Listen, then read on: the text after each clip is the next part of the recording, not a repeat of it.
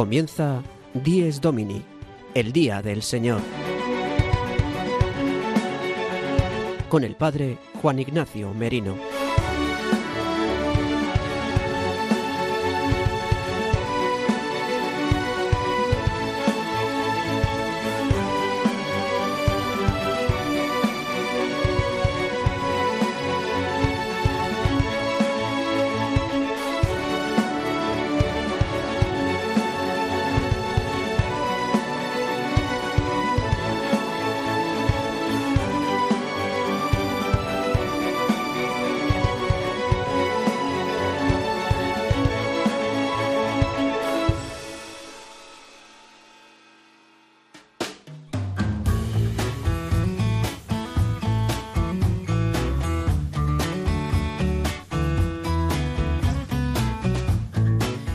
Muy buenos días, queridos amigos de Radio María. Dies Domini, el día del Señor, el día del verdadero descanso, el día de la alegría cristiana, el día de la Pascua semanal de la muerte y resurrección de nuestro Señor Jesucristo, es el día que hoy celebramos, el domingo.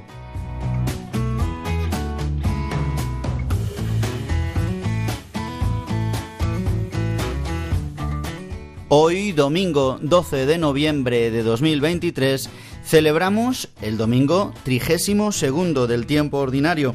Estamos terminando ya las semanas del año litúrgico y las lecturas mm, de este día nos irán orientando ya hacia el final del tiempo ordinario y así también al tiempo escatológico.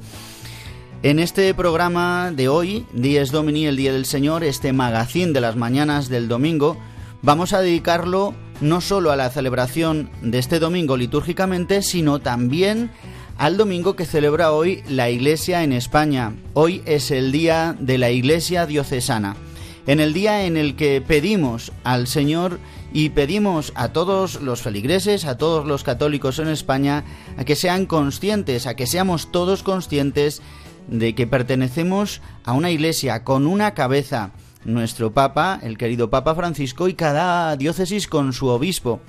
Por eso, queridos amigos, en este programa vamos a explicaros en qué consiste la jornada de hoy y tenemos un testimonio precioso. Pero antes de continuar, quiero que escuchéis de qué manera podéis escuchar nuestro programa y cómo podéis poneros en contacto con nosotros. Adelante, Sara de Miguel.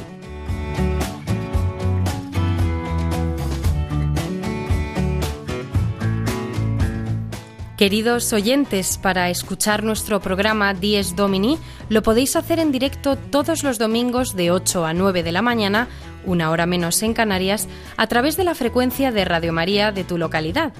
También podéis escucharlo una vez emitido en los podcasts de Radio María en la web radiomaria.es, buscando en la parrilla nuestro programa Dies Domini.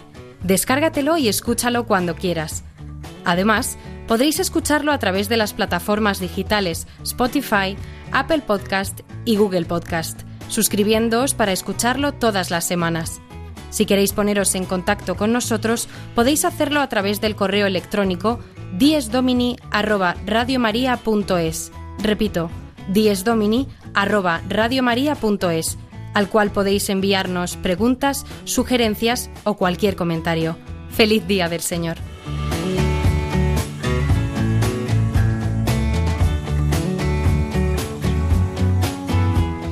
Y sin más, vamos con el sumario de hoy, 10 Domini, 12 de noviembre de 2023.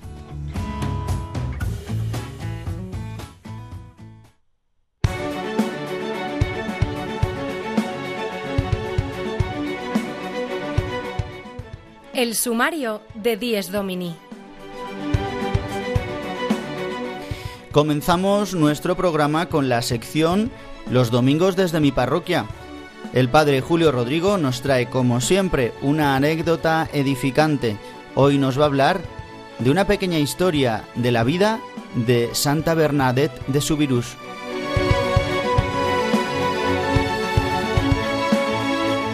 En un ambiente de oración y de experiencia litúrgica, hablaremos de este domingo 32 del tiempo ordinario.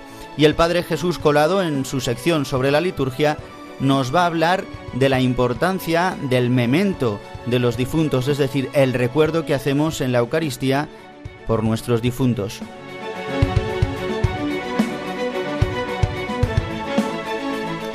Como cada domingo, comentaremos las lecturas de este domingo 32. Terminamos ya dentro de unos domingos el año litúrgico y ya las lecturas tienen este tinte escatológico. También lo acompañaremos con buena música. Y hoy hablaremos del Día de la Iglesia Diocesana, jornada que hoy celebra la Iglesia en España. Y en la sección Vivir el Domingo, María Barbero y Sara de Miguel nos traen el testimonio de un sacerdote joven, Pedro Martínez, que tiene 20 pueblos en Asturias. Y terminaremos nuestro programa recorriendo los santos de esta semana que hoy comienza con Juan José Rodríguez. Y pasados los seis minutos de las ocho de la mañana, una hora menos si nos escucháis desde el archipiélago canario, Vamos a dar comienzo a nuestro programa con la primera sección, como siempre, la sección que nos trae el padre Julio Rodrigo. Hoy nos va a hablar de un pueblecito francés donde habitó la Santa Bernardita Subirús. Le escuchamos.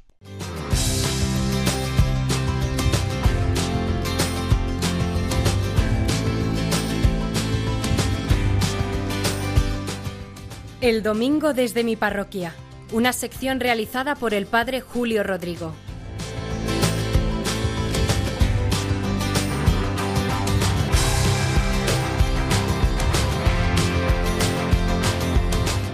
Muy buenos días y muy buen domingo a todos los oyentes de Radio María, a los que en esta mañana están escuchando este programa del Día del Señor. Miren, en varios de estos programas he comentado a finales del mes de agosto estuve en Lourdes con voluntarios de mi parroquia que son voluntarios de la hospitalidad de Lourdes para acoger a tantísimos enfermos y peregrinos que acuden allí. También acudí con un grupo de peregrinos hasta completar el grupo que cabía en un autobús. Yo no les había contado que estuve en un pequeño pueblecito llamado Bartres. Siempre me había apetecido ir, pero nunca había tenido la oportunidad. Y en esta ocasión, como llevé mi coche y estuvimos una semana, esto hizo que pudiese ir allí. Seguro que habrán dicho, Bartres, ¿qué es eso? ¿Qué es ese pequeño pueblecito? que hoy es nada, una población cercana a Lourdes, a muy poquitos kilómetros, y prácticamente es una zona residencial de Lourdes. Pero miren, allí vivió Bernardé Subirú, la vidente de Lourdes, en dos etapas. La primera de bebé. Su madre no la podía amamantar y allí encontraron una nodriza, Magui Lagües, que la amamantó hasta que estuvo criada. Esta mujer había perdido a su hijo y por esa razón pudo amamantarla. Y desde entonces la nodriza tenía un cariño especial por Bernadette y la visitaba con frecuencia. Esto hizo que cuando la desgracia se cernió sobre la familia Subiru, la nodriza le ofreciese a Bernadette, ya de 13 años, la posibilidad de ir a trabajar a su casa, donde trabajaría en las tareas domésticas. Y allí fue, como digo, con 13 años. Fue además con una gran ilusión, no solo ayudar a su nodriza, sino también prepararse para la primera comunión. La nodriza tenía un hermano sacerdote que era el párroco de aquella población y se había comprometido a prepararla. Por diversas circunstancias no pudo ser y no recibió la catequesis que ella soñaba. ¿Qué es lo que vi yo en Bar 3? Pues miren, vi tres cosas. La primera de ellas, el valor de lo pequeño, de aquella pequeña población rural en la montaña. También la casa de la nodriza, ahora transformada en una casa particular y por tanto pues no se puede visitar. Y lo tercero, que es lo que me encantó, el aprisco donde Bernardez guardaba las ovejas de su nodriza y las sacaba a pastar. Pensaba tantas veces, habrá venido aquí Santa Bernadette con las ovejitas, de hecho había allí una imagen suya rodeada de estas ovejas. Se conserva precioso en una ladera de la montaña y evoca muy bien la sencillez de esta muchacha a la que se le apareció la Virgen María. De hecho, es lo que más me atrae a mí de esta santa. Cada vez que leo algo de ella, aprecio el valor de la sencillez, de la pequeñez, de la humildad, como lo fue la Virgen María, recordemos en el Magnífica, porque ha mirado la humildad de su esclava. De hecho, tras las apariciones, Bernadette pensaba en entrar religiosa. Muchos la animaban y se lo decían, pero ella siempre comentaba, si no soy nada, si no valgo para nada. Se consideraba muy pequeña. Cuando al final ingresa en las Hijas de la Caridad de Nevers, su objetivo fundamental era ocultarse. No quería ningún protagonismo. Ella había contado miles de veces las apariciones y lo que la Virgen le había dicho y no tenía ninguna gana de protagonismo. No se consideraba una superestrella. No había necesidad de contar más todo lo sucedido. De hecho, cuando estaba con las religiosas en el norte de Francia, en Nevers, siempre vivía como sufrimiento las visitas de algunas personas relevantes, incluidos obispos, y que querían conocer a Bernadette y querían que les contase todo lo que había sucedido en las apariciones. Ella sabía que el protagonismo era vivir ese mensaje de pobreza, oración y penitencia que la Virgen le había transmitido, tomar como modelo a la Virgen María, y vivir el amor de su Hijo en plenitud, como lo hizo ella. Bonita lección, de verdad. Una lección que me evocó ese precioso lugar de Bartrés, sobre todo la visita de ese aprisco, de esa cabañita donde Bernardez cuidaba de las ovejas de su nodriza. Nada más, que pasen un buen domingo y nos volvemos a escuchar la semana que viene. El domingo desde mi parroquia una sección realizada por el padre Julio Rodrigo.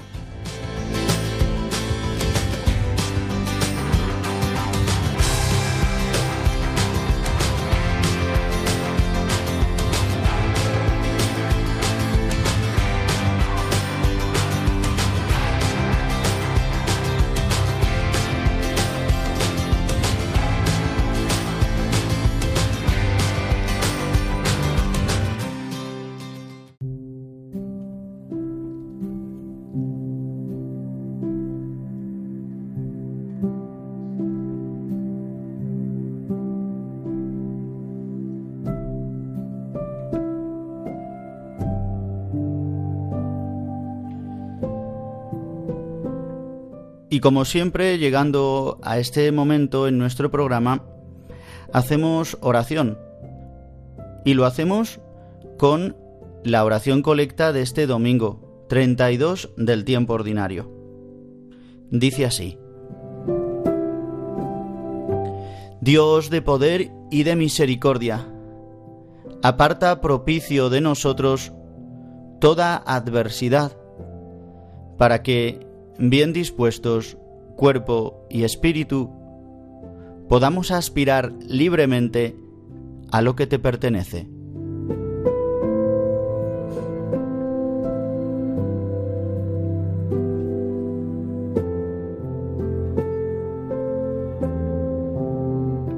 Pues le pedimos a Dios nuestro Padre y le reconocemos como Señor de poder y Padre de misericordia y le pedimos, aparta, propicio, aparta, tú que puedes, aparta en este momento que vivimos, en este momento propicio, aparta de nosotros toda adversidad, para que, bien dispuestos cuerpo y espíritu, podamos aspirar libremente a lo que le pertenece.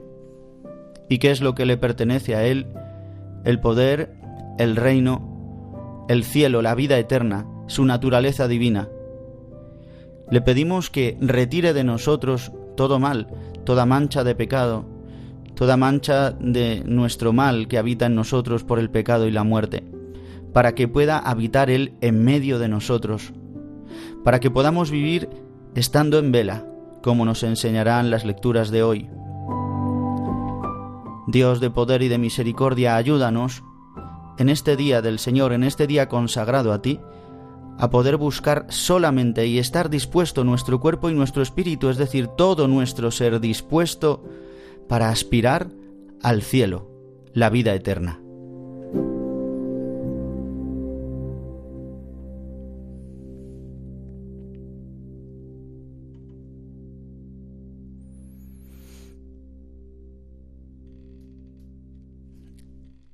Y queridos amigos, el Padre Jesús Colado el domingo pasado nos hablaba de cómo eh, la liturgia que celebramos el día 1 de noviembre, es decir, la solemnidad de todos los santos, cómo está metida en la liturgia ordinaria, sobre todo en la liturgia eucarística.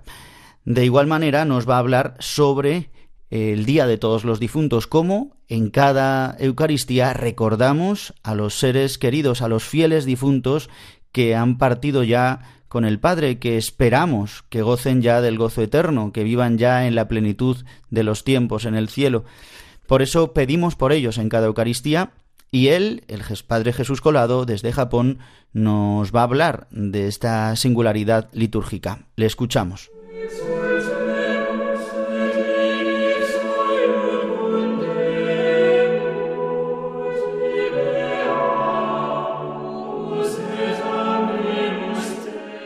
La liturgia del domingo con el Padre Jesús Colado.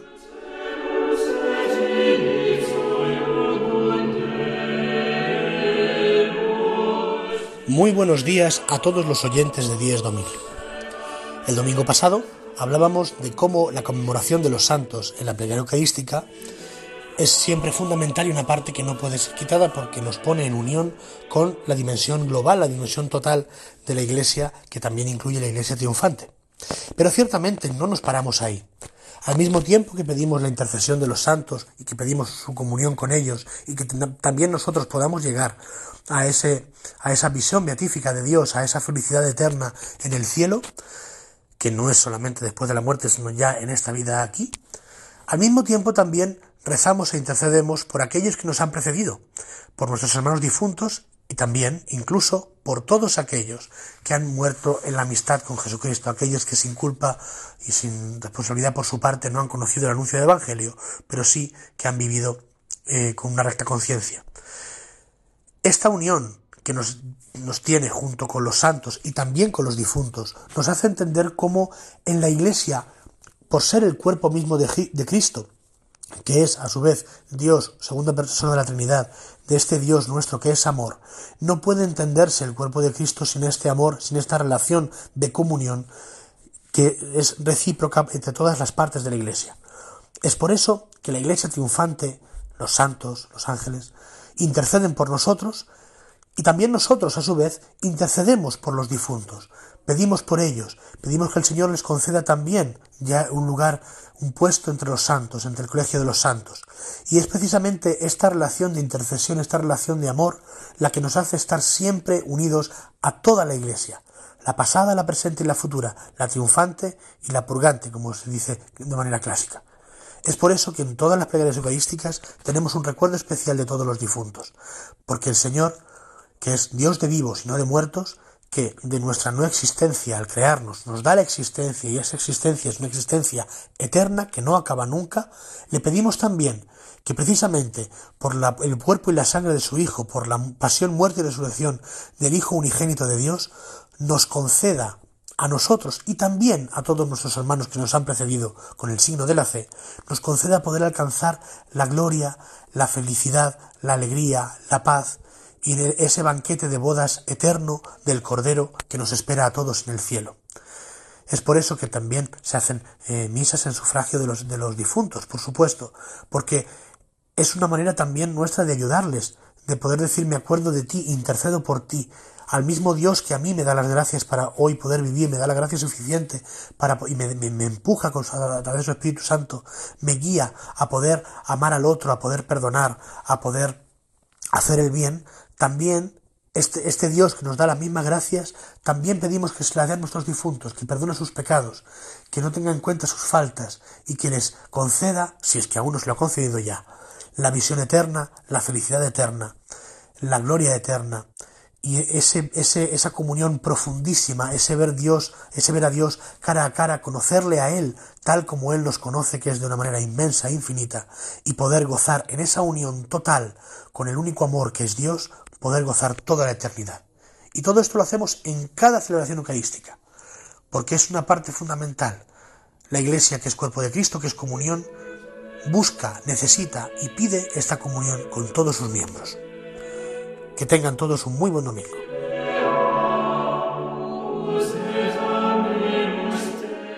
La liturgia del domingo con el Padre Jesús Colado.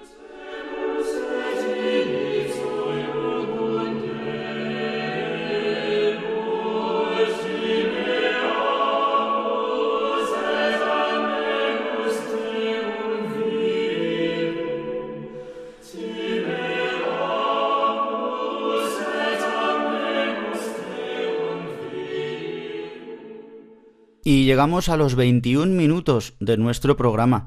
Os recuerdo que también podéis escuchar nuestro programa una vez emitido a través de los podcasts en radiomaria.es. Y llegamos al momento ahora crucial donde hablamos de las lecturas de este domingo 32 del tiempo ordinario.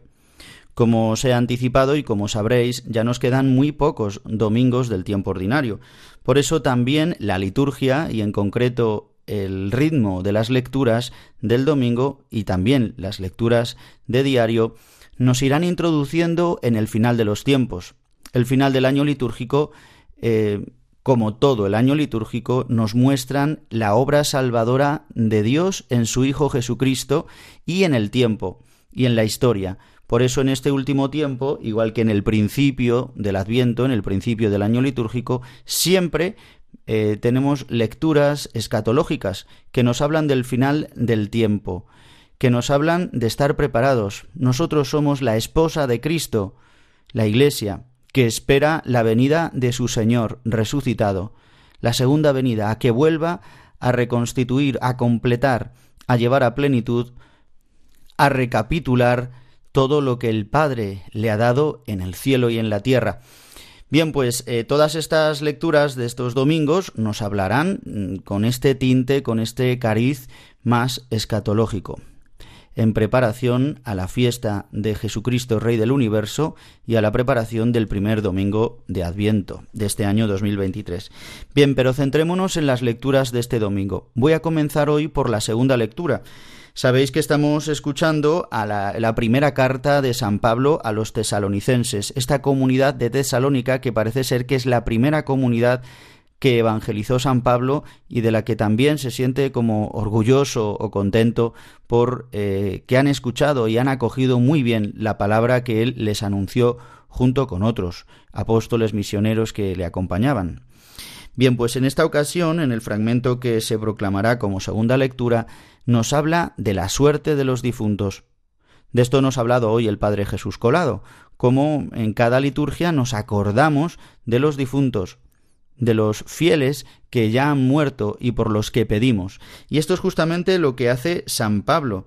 Habla de la suerte de los difuntos que han muerto en la esperanza de la resurrección y que han vivido de una forma cristiana. Por eso eh, nos anima a no mirar solamente la muerte como la, mira el mundo, es verdad, como, como que ya se acaba todo y entonces realmente la gente tiene miedo a la muerte, sino a mirarla desde los ojos de la resurrección de Cristo, desde los ojos de la fe. Y consolándonos, dice, unos a otros, con palabras de ánimo, con palabras de consuelo, palabras que vienen de Dios, con la palabra de Jesucristo, con la palabra del Padre. Bien, pues eh, en este mes de noviembre recordamos que es el mes de los difuntos, mes propicio para vivir, para rezar, para acordarnos de nuestros difuntos y prepararnos también nosotros para ese momento que un día pasaremos. Eh, por otro lado, la primera lectura es del libro de la sabiduría, este libro que recoge la sabiduría del pueblo de Israel con sentencias maravillosas, llenas de la sabiduría, valga la redundancia, del pueblo de Dios, que ha ido adquiriendo según la historia de la salvación. En este caso nos va a hablar de cómo adquirir la sabiduría, de que quien busca la sabiduría está buscando a Dios. Para el pueblo de Israel, la sabiduría tiene una personificación en Dios. Para nosotros, los católicos, muchos de los padres de la Iglesia le han identificado la sabiduría o bien con el Hijo, con Jesucristo, antes del tiempo, antes de hacerse carne, es decir, la segunda persona de la Trinidad, o con el Espíritu Santo. En definitiva, es con Dios, es decir, el que busca la sabiduría, el que busca la verdadera ciencia, el que busca la verdad, busca a Dios. Y tiene relación con Em, el Evangelio. El Evangelio nos trae la parábola de las diez vírgenes, las cinco prudentes y las cinco necias. Estas doncellas, estas vírgenes, que aparece en un marco un poco extraño. Se está celebrando una boda. Están esperando al esposo durante toda la noche. Mm, puede ser que una boda se celebrara así, como en la nocturnidad, pero es un poco un ambiente que no es normal, ¿no? En una ceremonia eh, judía de una boda, aunque sabemos que duraban y duran varios días. Sabéis que tienen varias partes los desposorios eh, del pueblo judío, según la ley de Moisés. Pero están estas diez vírgenes esperando, esperando a que venga el esposo, están esperando la buena noticia, la llamada. Esto nos habla de lo que es el cristianismo. El cristianismo esencialmente es evangelio, buena noticia. Están esperando una buena noticia, por eso esperan, por eso las prudentes van a por aceite, porque necesitan iluminar la noche con sus lámparas. En cambio, las necias se han confiado demasiado y han pensado que sus fuerzas iban a dar suficiente, pero ¿qué fuerza va a dar al aceite si no hay más aceite? Pues tantas veces nosotros somos como estas eh, vírgenes imprudentes o necias. Necia significa la que no sabe, la que no conoce la que no ha conocido la sabiduría, la que no ha conocido dónde está la verdad, dónde está el bien, dónde está la belleza, dónde está lo que salva. Estas prudentes se fían de la palabra dada, de que va a venir en cualquier momento, no de que a lo mejor vendrá ya por la mañana cuando llegue el alba y entonces no hagan falta las lámparas, no. Han creído que el novio va a venir a una hora intempestiva. Por eso nosotros necesitamos también llenar nuestras alcuzas de aceite. Este aceite que recibimos con la palabra de Dios, con la oración, con los sacramentos. Este aceite que también podemos recibir constantemente cada uno en nuestras casas, pero que ciertamente necesitamos a la comunidad cristiana. El salmo responsorial de hoy nos va a ayudar tantísimo porque es el salmo que se proclama, que se reza siempre eh, en varios, varios de los domingos, del primer domingo del tiempo, eh, el primer domingo del Salterio. Oh Dios, tú eres mi Dios, por ti madrugo, mi alma está sedienta de ti, mi carne tiene ansia de ti como tierra reseca, agostada, sin agua. Pues nuestra alma está así sedienta. Esta luz que hemos recibido en el bautismo, con el cirio que nos han dado de pequeños, ¿verdad?, nuestros padrinos y que ha sido iluminado por el cirio pascual, es decir, con el signo de Cristo resucitado, ilumina nuestras vidas, ilumina nuestros pasos. Por eso reencendamos esta luz, que es la luz de la fe. Reencendamos nuestra vida. Y la canción que vamos a escuchar ahora a continuación, cantada por el coro San José, pues nos va a ayudar a vivir la luz de la fe, a vivir con nuestras lámparas encendidas. Tienes que encender una luz aunque sea pequeña. Si ella se apaga, este mundo será una tiniebla. Tienes que arregarte a creer y no cerrar Vale la pena su brillo aunque sea pequeña.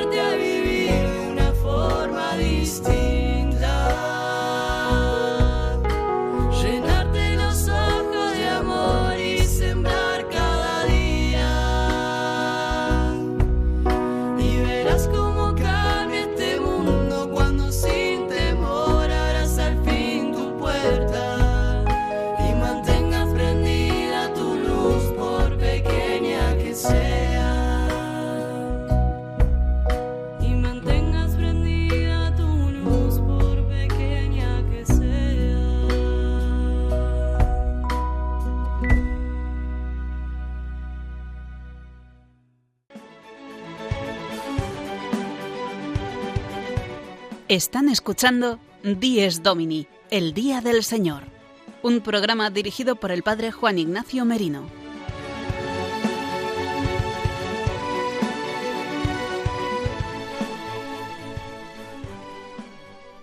Y queridos amigos de Radio María, continuamos en Dies Domini, el Día del Señor, y en esta segunda parte del programa de hoy, 12 de noviembre de 2023, quiero que hablemos del día que hoy celebra la Iglesia en España, es el Día de la Iglesia Diocesana. En este año se ha escogido el lema Orgullosos de nuestra fe, el orgullo sano y santo, el reconocer que nuestra fe es valiosa, que damos gracias a Dios por haber recibido la fe de la Iglesia Católica. Este es el lema que propone el Secretariado para el Sostenimiento de la Iglesia para la campaña del Día de la Iglesia Diocesana, que este año se celebra hoy, el día 12 de noviembre. Un día de fiesta, de celebración en el que recordamos y agradecemos nuestra pertenencia a una comunidad cristiana concreta. Y un día para el agradecimiento y para tomar conciencia de que somos miembros de una gran familia. Lo que la Iglesia hace es gracias al tiempo, las cualidades, la oración y el apoyo económico de todo el pueblo santo de Dios. Más de 22.000 parroquias al servicio de toda la sociedad. Más de 4 millones de personas atendidas en centros asistenciales. Más de 40 millones de horas dedicadas por sacerdotes, voluntarios y seglares. Más de 10.000 misioneros. 12 de noviembre, Día de la Iglesia Diocesana. Orgullosos de nuestra fe. Por tantos. Y este es el clip que habéis podido escuchar durante estos días aquí en Radio María. Y seguramente habéis podido ver también el vídeo promocional de este año de esta campaña donde salen varias personas como medio escondiendo que son cristianos, pero al poco se dan cuenta de por qué tienen que ocultar su fe. Tantas veces somos nosotros los que no nos sentimos tan orgullosos de pertenecer a esta institución que ha creado el mismo Jesucristo, la Iglesia Católica.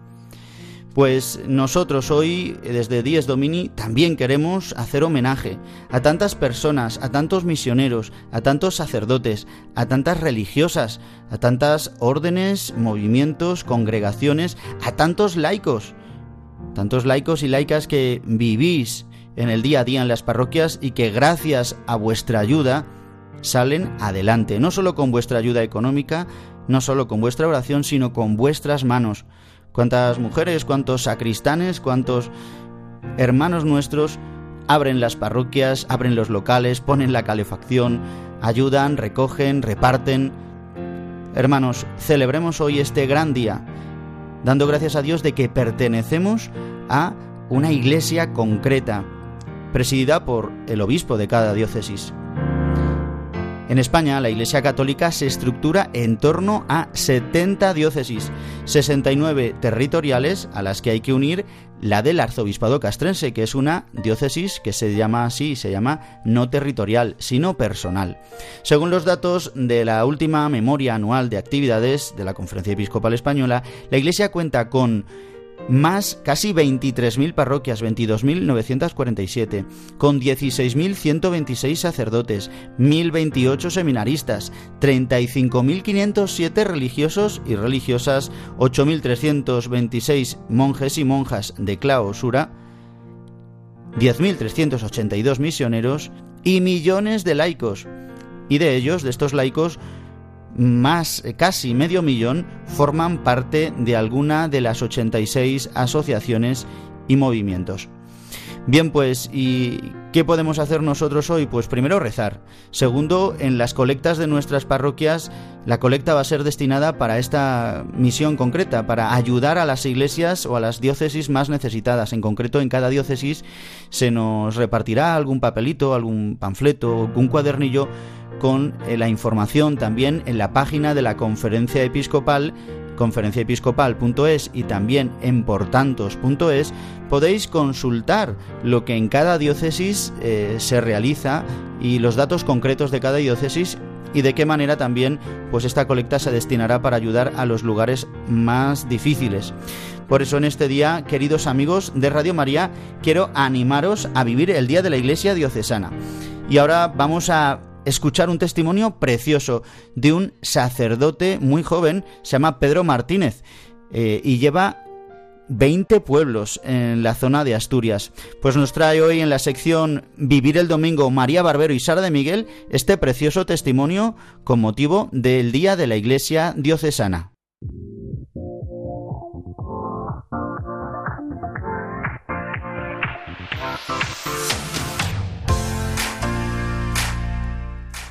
Vivir el domingo, de la mano de María Barbero y Sara de Miguel.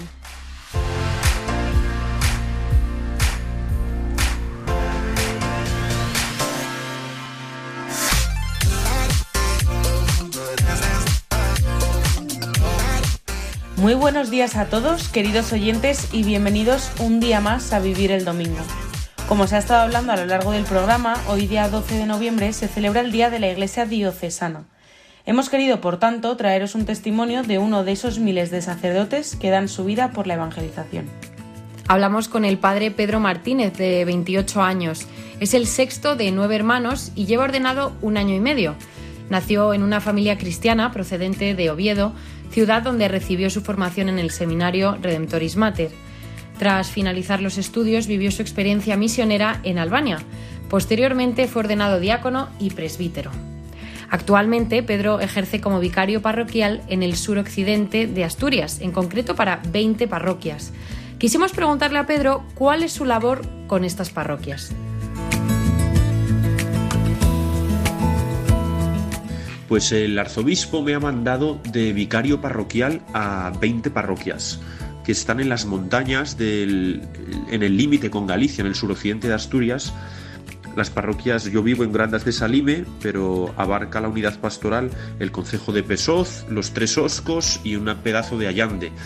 Y ahí en esa zona que está bastante despoblada, lo que hacemos es intentar eh, mantener el culto e intentar evangelizar, intentar mantener la catequesis, aunque hay muy pocos niños, es una zona muy despoblada.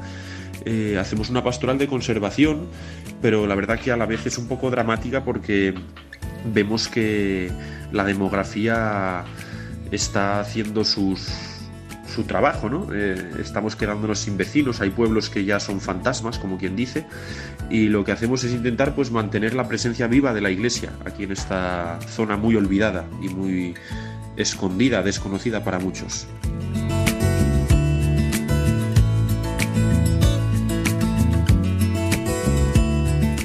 Para hacer honor al nombre de nuestra sección, le hemos pedido que nos contara cómo vive él el domingo en el servicio a los pueblos.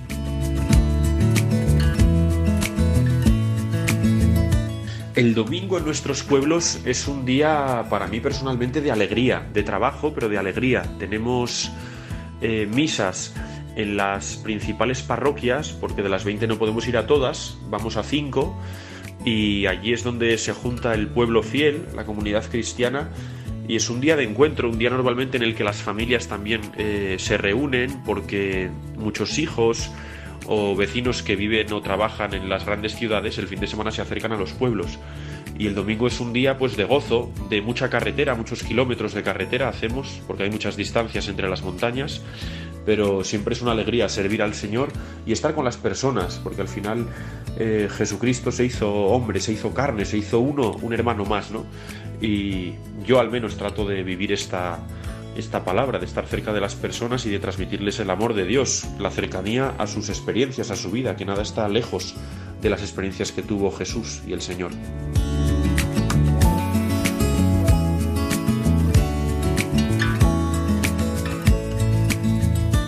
Pues escuchando al Padre veo el privilegio que tenemos de tener siempre cerca a sacerdotes o simplemente una iglesia abierta. Sí, la verdad, María. Además, me da la sensación de que no lo valoramos lo suficiente muchas veces. Mm. Bueno, escuchamos ahora a Pedro hablar sobre qué entiende él como iglesia diocesana.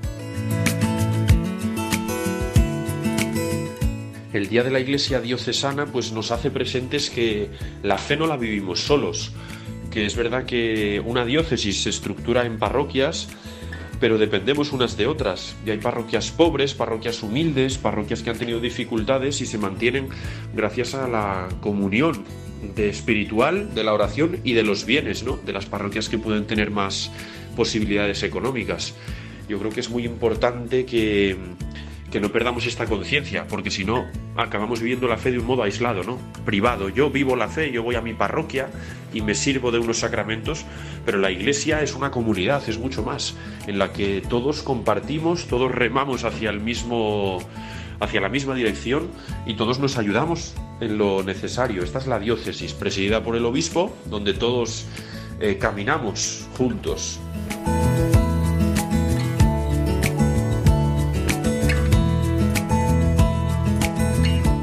Queríamos saber cómo consigue que los feligreses, a pesar de las dificultades que hay para celebrar en las 20 parroquias, comprendan que lo importante no es la ubicación, sino la palabra y el sacramento recibido. La verdad que nosotros, en la zona en la que servimos, en las parroquias, tenemos mucha suerte. Yo siempre digo que tenemos un paisaje y un paisanaje espectacular.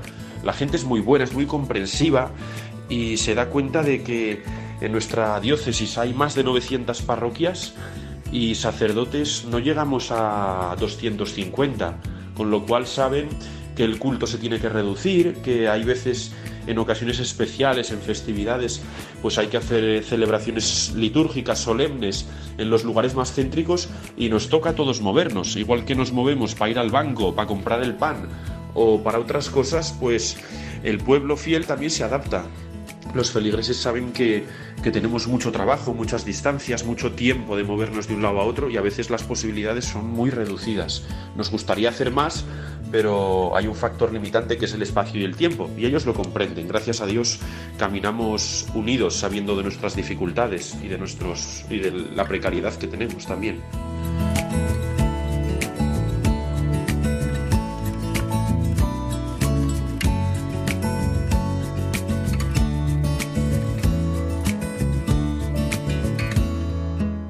Damos las gracias al padre Pedro Martínez por compartir con nosotros su experiencia, que creo que es una buena invitación, como nos decía, a vivir el domingo como una alegría y con gozo, sea donde sea.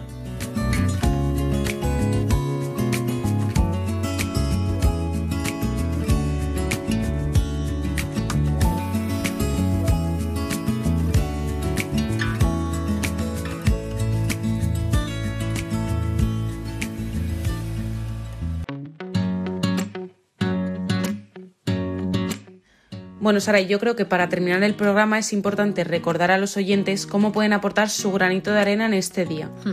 Podemos hacerlo por medio de la oración, rezando por la parroquia, ya que la oración es necesaria y será el alma de toda actividad que se realice.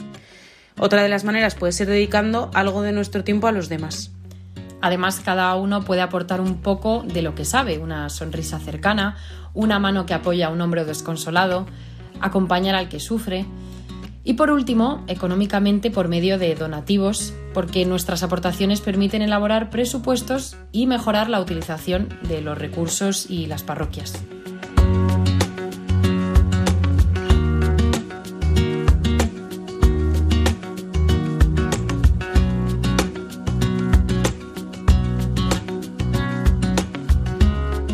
Pues con esto finalizamos la sección de hoy, como siempre agradeciendo a todos aquellos que nos escuchan. Un feliz domingo y que Dios os bendiga.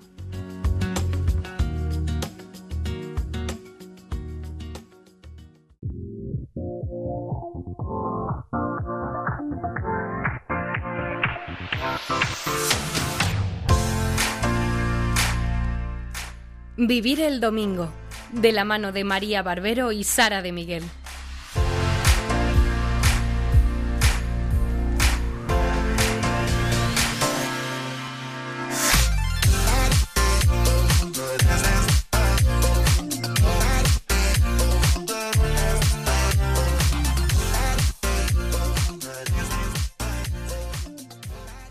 Más de 22.000 parroquias al servicio de toda la sociedad. Más de 4 millones de personas atendidas en centros asistenciales. Más de 40 millones de horas dedicadas por sacerdotes, voluntarios y seglares.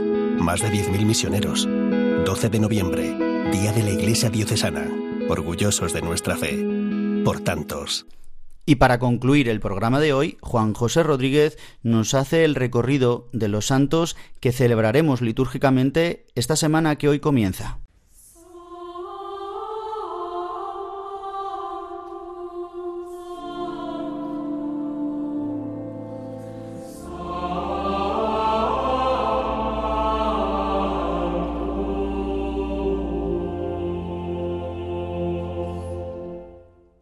Los Santos de la Semana, con la colaboración de Juan José Rodríguez.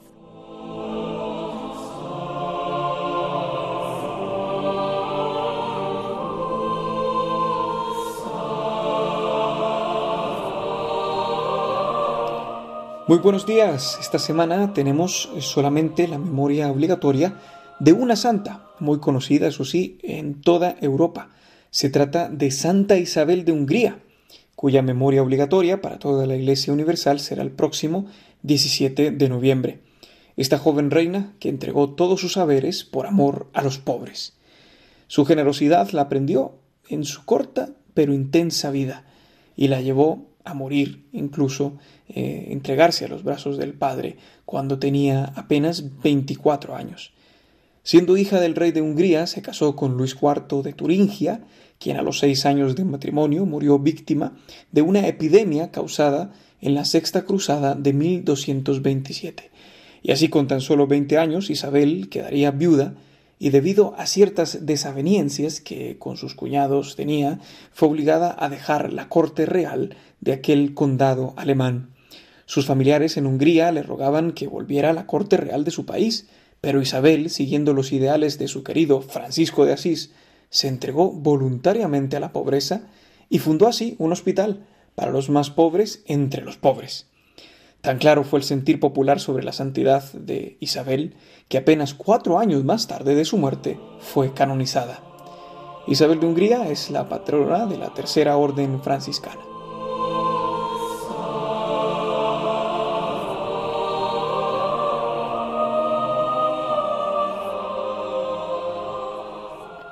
Recordamos también en esta sección a la insigne ciudad de Córdoba, que tendrá la solemnidad de sus patronos, Acisclo y Victoria, ambos hermanos mártires de comienzos del siglo IV, cuando España formaba parte también del Imperio Romano, y en Córdoba ya se empezaban a reunir cristianos pues que profesaban su fe públicamente, y esto era un asunto que no era bien visto para los gobernadores.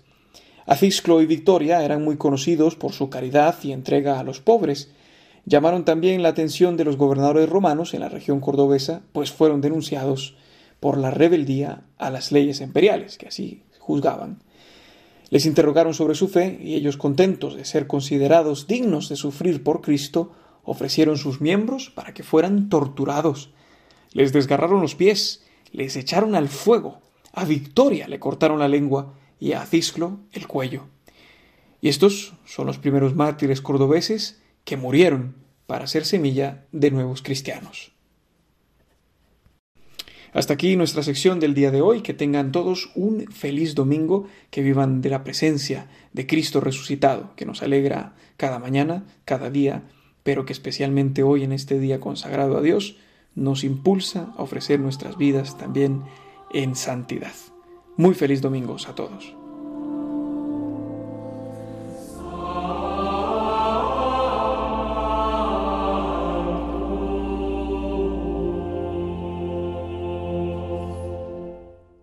Los Santos de la Semana, con la colaboración de Juan José Rodríguez.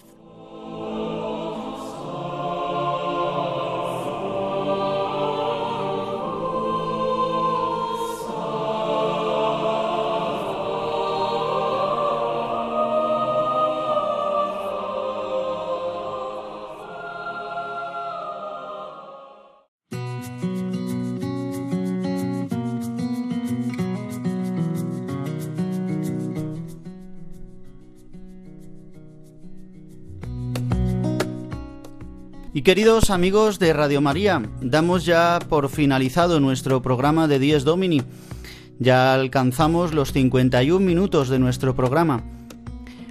Las 8 y 51 minutos y una hora menos si nos escucháis desde las Islas Canarias.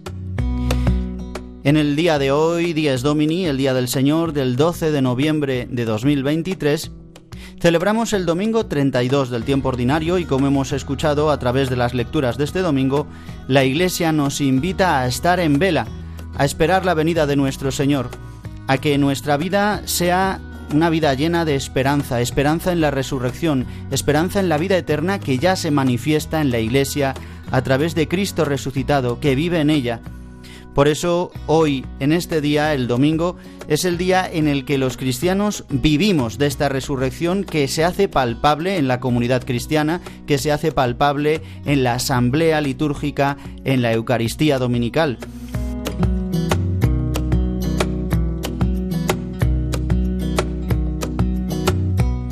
Y en nuestro programa, sobre todo en la segunda parte, hemos profundizado sobre la jornada que celebra hoy la Iglesia, el Día de la Iglesia Diocesana. Hemos recordado cómo estamos orgullosos de nuestra fe, como reza el lema de este año 2023, y cómo tantas personas hacen posible que la Iglesia esté viva en España. Hemos tenido el testimonio en la sección Vivir el Domingo del sacerdote Pedro Martínez, un sacerdote muy joven, recién ordenado hace un año y poco, que es vicario parroquial de 20 pueblos, nada más y nada menos. Pues saludamos a todos los que vivís la fe en tantos pueblos perdidos de España, donde la filigresía pues es muy pequeña, donde los pueblos están desolados de gente joven, pero que permanecéis en la fe con vuestras lámparas encendidas.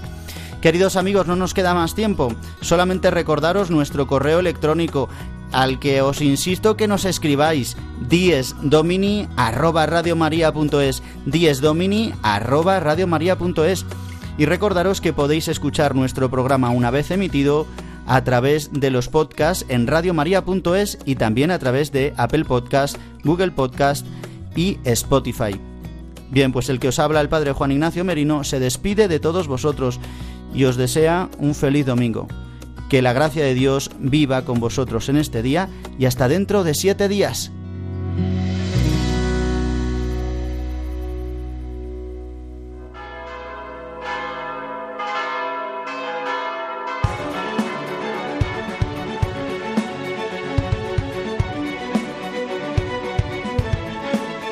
Han escuchado Dies Domini, el Día del Señor. Con el Padre Juan Ignacio Merino.